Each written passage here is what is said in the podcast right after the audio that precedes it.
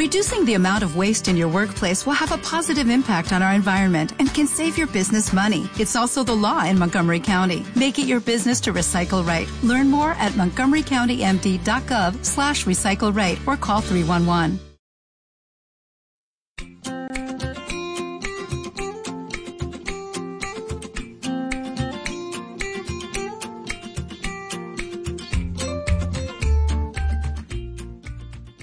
Bienvenidos a un nuevo podcast de SOGU. Soy María José Méndez Vidal, oncóloga médica del Hospital Universitario Reina Sofía de Córdoba, y conmigo se encuentra, como siempre, la doctora Begoña Pérez Valderrama, oncóloga médica del Hospital Universitario Virgen del Rocío. Hola, Bego. Hola, María José, ¿qué tal? Bueno, pues esta vez en esta edición nos acompaña una experta oncóloga ampliamente conocida en el tratamiento de los tumores geniturinarios, que es la doctora Raquel Luque del Hospital Universitario Virgen de las Nieves de Granada. Bienvenida, Raquel, a este podcast. Muchas gracias, María José. Muchas gracias, Begoña. Estoy encantada de estar aquí con vosotras esta tarde. Hoy vamos a hablar de los trabajos más importantes eh, que se han comunicado en ASCO de esta edición, que sabéis que ha sido presencial y virtual entre los días 3 y 7 de junio.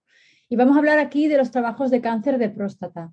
Así que, Raquel, cuéntanos, ¿qué destacarías tú del Congreso en cuanto a este tumor? Eh, para mí, el protagonista de ASCO 2022 en cáncer de próstata ha sido lutecio PSMA. Después os voy a hablar un poquito de los IPAD y de los nuevos agentes hormonales, pero como os acabo de decir, el gran protagonista, a mi parecer, ha sido lutecio PSMA. De hecho, os quiero comentar tres trabajos que se han presentado en la sesión de actras orales. El primero de ellos es el TERAPET, esto es un estudio fase 2, para que lo recordemos todos, que compara lutecio frente a cabacitacel en pacientes con cáncer de próstata resistente a la castración metastásico que han progresado a docetacel. Y de hecho se considera que cabacitacel es su mejor opción de tratamiento. Os tengo que recordar que aproximadamente el 70% de estos pacientes también había recibido un nuevo agente hormonal, o abiraterona o enzalutamida. Y por supuesto, todos los pacientes que se incluyeron tenían que tener un galio PSMA PET positivo. Por tanto, se incluyen 291 pacientes, pero 91 de ellos no fueron elegibles por baja expresión en el PSMA PET o porque había discordancia en las pruebas PET. El endpoint de este estudio era la tasa de respuestas por PSA, pero ese descenso de PSA tenía que ser superior al 50%. Estos datos ya están publicados. ¿eh? Y la tasa de respuesta fue superior en el brazo de lutecio 66 frente a 37% en el brazo de cabacitacel y los objetivos secundarios, como era supervivencia libre de progresión radiológica y tasa de respuesta objetiva, también fue superior en el brazo de lutecio. El perfil de tolerancia también favorece al brazo de lutecio. En ASCO 2022 se presentan los datos de supervivencia global y a pesar de que el resto de objetivos ha sido superior en el brazo de lutecio, pues resulta que no se detectan diferencias en supervivencia global entre ambos brazos. De hecho, la mediana de supervivencia global es de 19 meses tanto para lutecio como para capacitacel y la Harsa ratio es de 0,97. A pesar de estos datos en supervivencia global, los autores concluyen que lutecio es una mejor opción en este escenario, puesto que el resto de objetivos es superior en el brazo con dicho tratamiento y también el perfil de tolerancia, como os he dicho anteriormente, es superior también en el brazo de lutecio.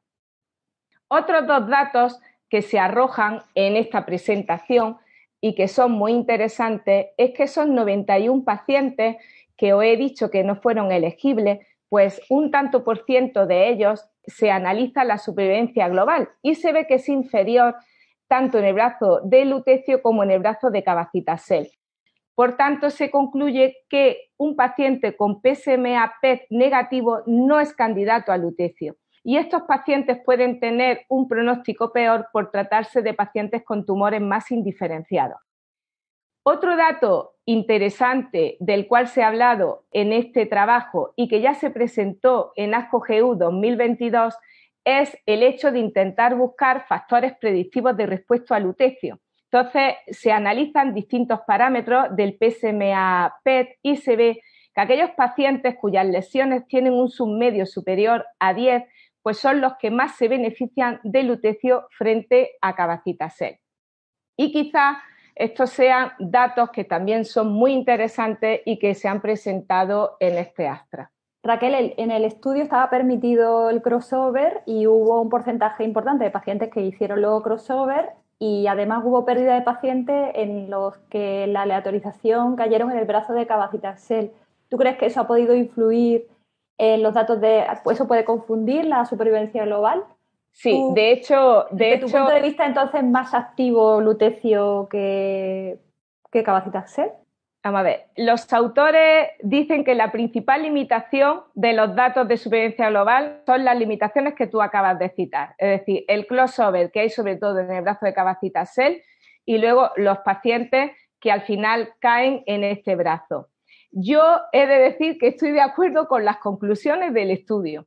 Es decir, si todos los objetivos son superiores en un brazo, efecto, desde luego no voy a decir que más importante sea supervivencia global, pero creo que aquí tiene que pesar la comodidad que tiene la administración del lutecio y el perfil de toxicidad que es favorable también en el brazo del lutecio.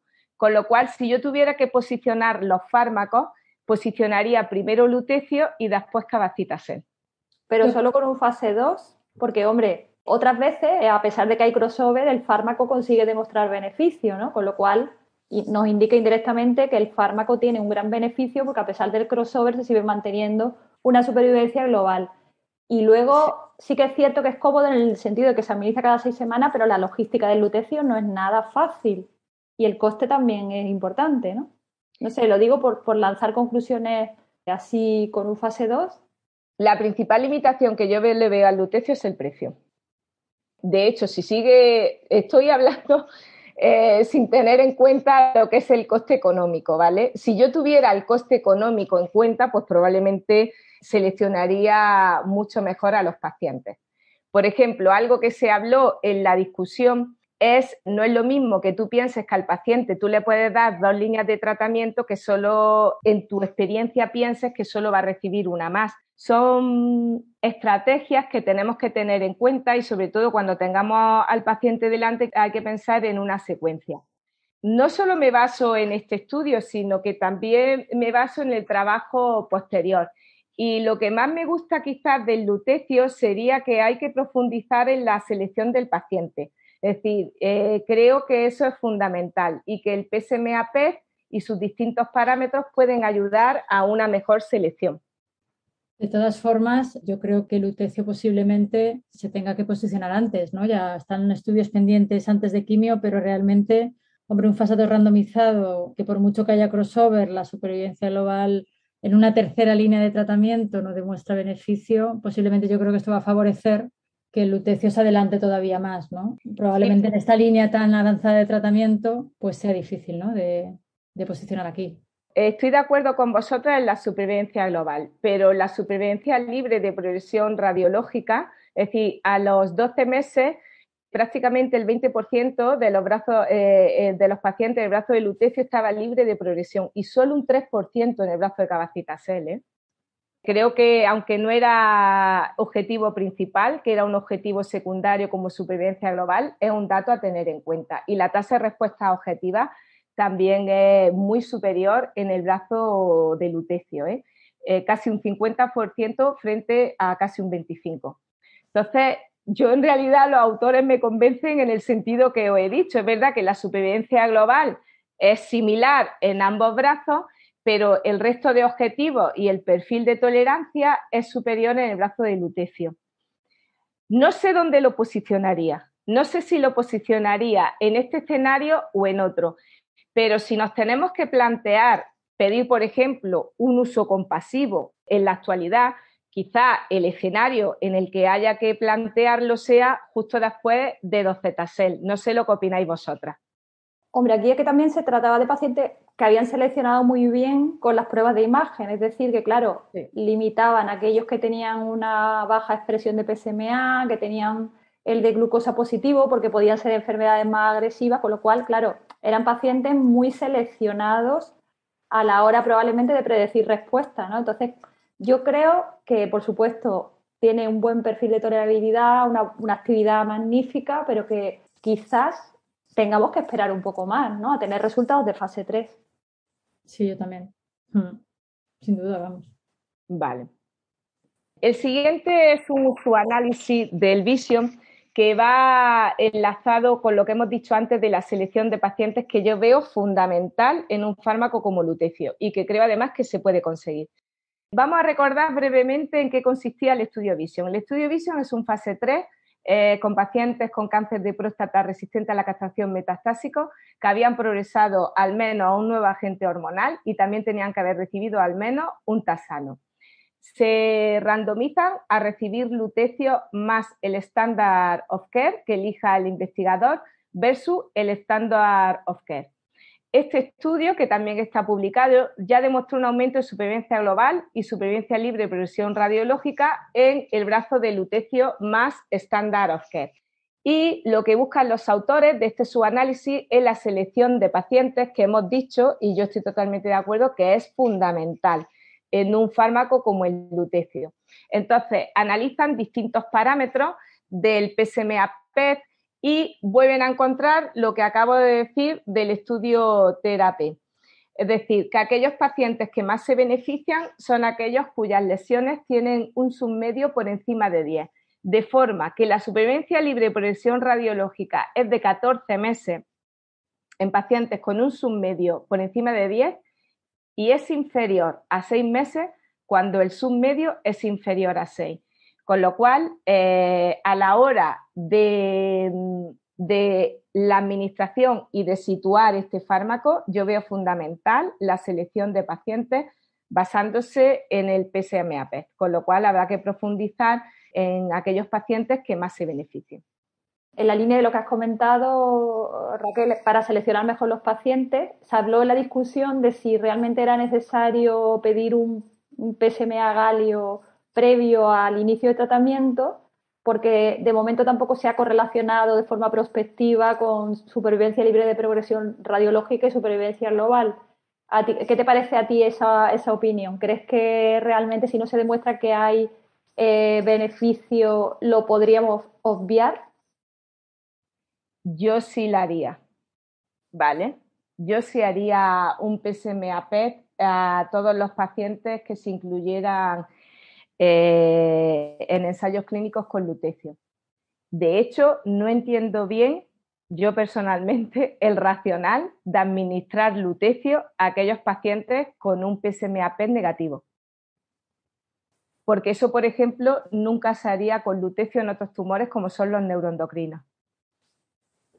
Y, no pensáis que el seguimiento, porque a mí me, me, da un poco de duda el seguimiento, porque si tú haces un PSMA galio que te da determinadas captaciones, pero luego al paciente lo vas a seguir con técnicas convencionales que a lo mejor no se aprecia enfermedad, porque esto ocurre en el día a día. Sí. Eh, no tengo muy claro que realmente si, tú eh, randomizas por un PSMA galio positivo, no debas seguirlo con la misma técnica de imagen, ¿no? que eso es la, la básica de la oncología ¿no? a la hora de valorar respuesta. No sé qué opináis. Pues yo opino lo que tú estás diciendo, que, tendrías que valorarlo con la misma prueba de imagen. Si quieres ayudarte además de las pruebas convencionales, pues me parece bien, pero no podría obviar el, el PSMA PET. Si se incorpora el lutecio a la práctica clínica, eso va de la mano del PSMA PET. Mm, sí, sí. Con lo cual se abre ahí todo un campo en el que realmente no tenemos mucha experiencia. Yo no sé si ya en vuestros comités está pasando lo mismo que en el mío, y es que nos estamos encontrando pacientes que se hacen un PSMA por recidiva bioquímica para un tratamiento local y aparecen captaciones que no sabemos demostrar con otra prueba convencional y no sabemos cómo tratarlo. O sea que aquí se abre todo, todo un campo nuevo. Sí, de hecho yo creo que hace poco se publicó un estudio que hacía correlación entre la, expresión por PEP galio previo y luego se intentaba localizar esas lesiones. En algunos casos no eran lesiones malignas y por tanto quedaba muy en duda de que no todas las captaciones que puedan aparecer en un PEP PSMA eh, sean captaciones malignas que luego te requieran de verdad iniciar un tratamiento, ¿no? Con lo cual yo creo que nos queda mucho que que aprender y validar en ese sentido, ¿no? Sí, yo estoy totalmente de acuerdo contigo, María José. Nosotros ya hemos tenido varias experiencias de lesiones que se dan por metástasis y los pacientes tenían estudios de imagen previos y se pueden demostrar que, en concreto eran metástasis o sea, que eran lesiones óseas benignas que el paciente ya tenía años, en años previos. Seguimos, ¿no? Pues venga, nos saltamos y vamos a los IPAR, ¿no? Venga. En relación a los IPAR, os, quiero comentar dos trabajos. El primero de ellos es el que me resulta más interesante y es el estudio Brackaway. Lo presenta la doctora Hussein en, en la sesión de discusión de póster. Esto es un estudio fase 2 randomizado en primera línea de cáncer de próstata resistente a la castración metastásico en población seleccionada, porque los pacientes tienen que tener mutación germinal o somática en BRCA1, BRCA2 o ATM, y estas mutaciones se evalúan mediante NGS.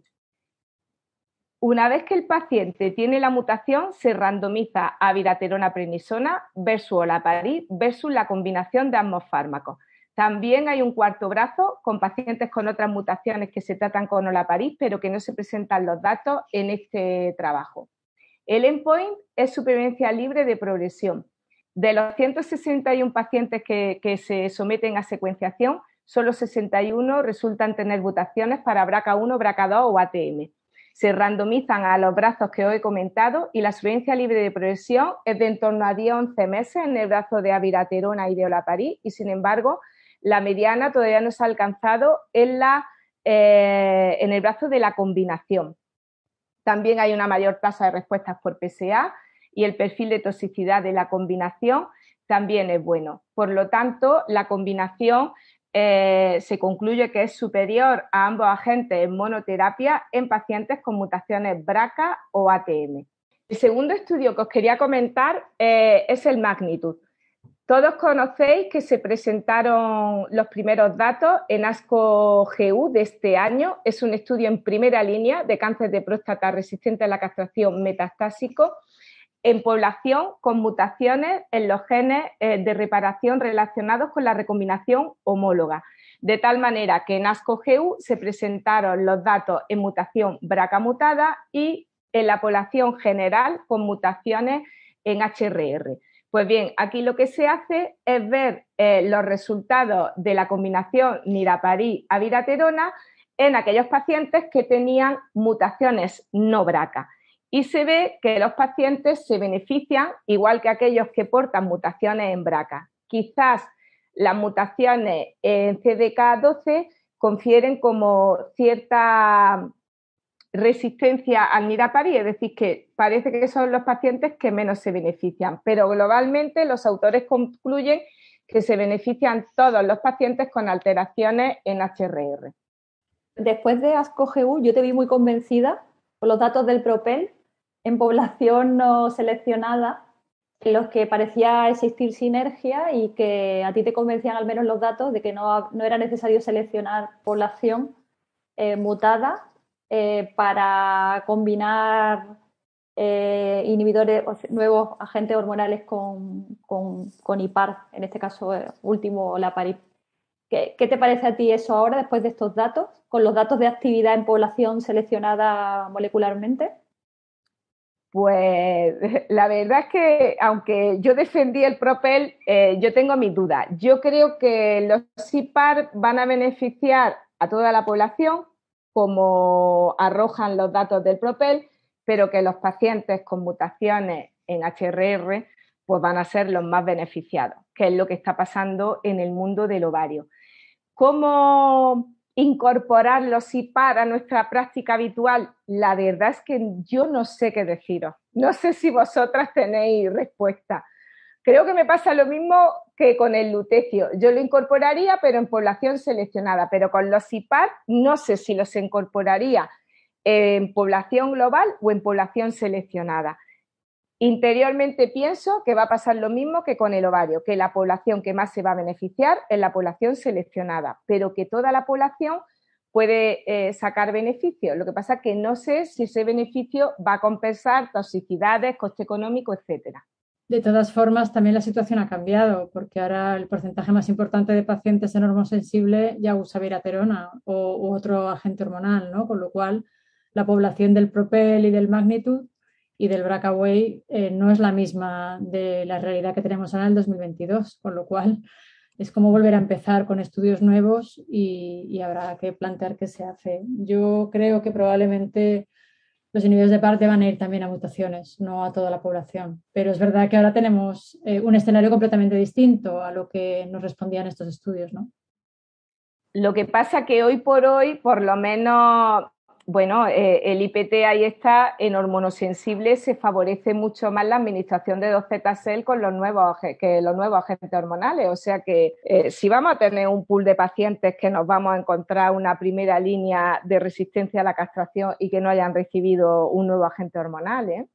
Eso puede cambiar con la también con la aprobación de un genérico y tal, que abarate un poco el coste del tratamiento hormonal porque el IPT en realidad lo deja un poco abierto y cuando sea más barato el tratamiento, yo creo que es verdad, como dice Bego, que esa población va a disminuir mucho. Y luego, con respecto a qué tipo de mutación, a, pesar de los datos comunicados en población no braca, lo cierto es que esas poblaciones son muy pequeñas en esos trabajos, ¿no? Como para establecer conclusiones, ¿no? Sí, estoy totalmente de acuerdo contigo. Mm. Para finalizar, eh, os voy a comentar una serie de trabajos con los nuevos agentes hormonales. Hay que destacar el update del Enzamed, en el que se confirma el beneficio de enzalutamida en pacientes con cáncer de próstata hormonosensible metastásico. Sigue habiendo ese beneficio en supervivencia global con una hazard ratio de 0,70, pero quizás lo que más me ha llamado la atención son dos pósters que se presentaron en la sesión general de póster, pero que llevan a una reflexión. Y es que se, se hace dos análisis muy similares de los estudios Aramis y Arches. Os recuerdo que Aramis era darolutamida en cáncer de próstata resistente a la castración no metastásico y Arches en falutamida en cáncer de próstata hormonosensible metastásico. Pues bien, en ambos análisis, que son análisis post-hoc, pues se ve que en el brazo de, tratamiento activo, es decir, el brazo que lleva el nuevo agente hormonal, hay un mayor porcentaje de progresión radiológica sin aumento de PSA. Lo que pone de manifiesto que realmente es muy importante el seguimiento con estudios de imagen de estos pacientes, a pesar de que muchas veces se trata de etapas precoces como puede ser el caso del Aramis. A mí me ha llamado la atención porque yo misma a veces me relajo y quizás crea demasiado en el PSA, sobre todo en etapas precoces. Bueno, pues muchas gracias, eh, Raquel, por tu excelente resumen. Sin más, nos despedimos hasta el siguiente podcast.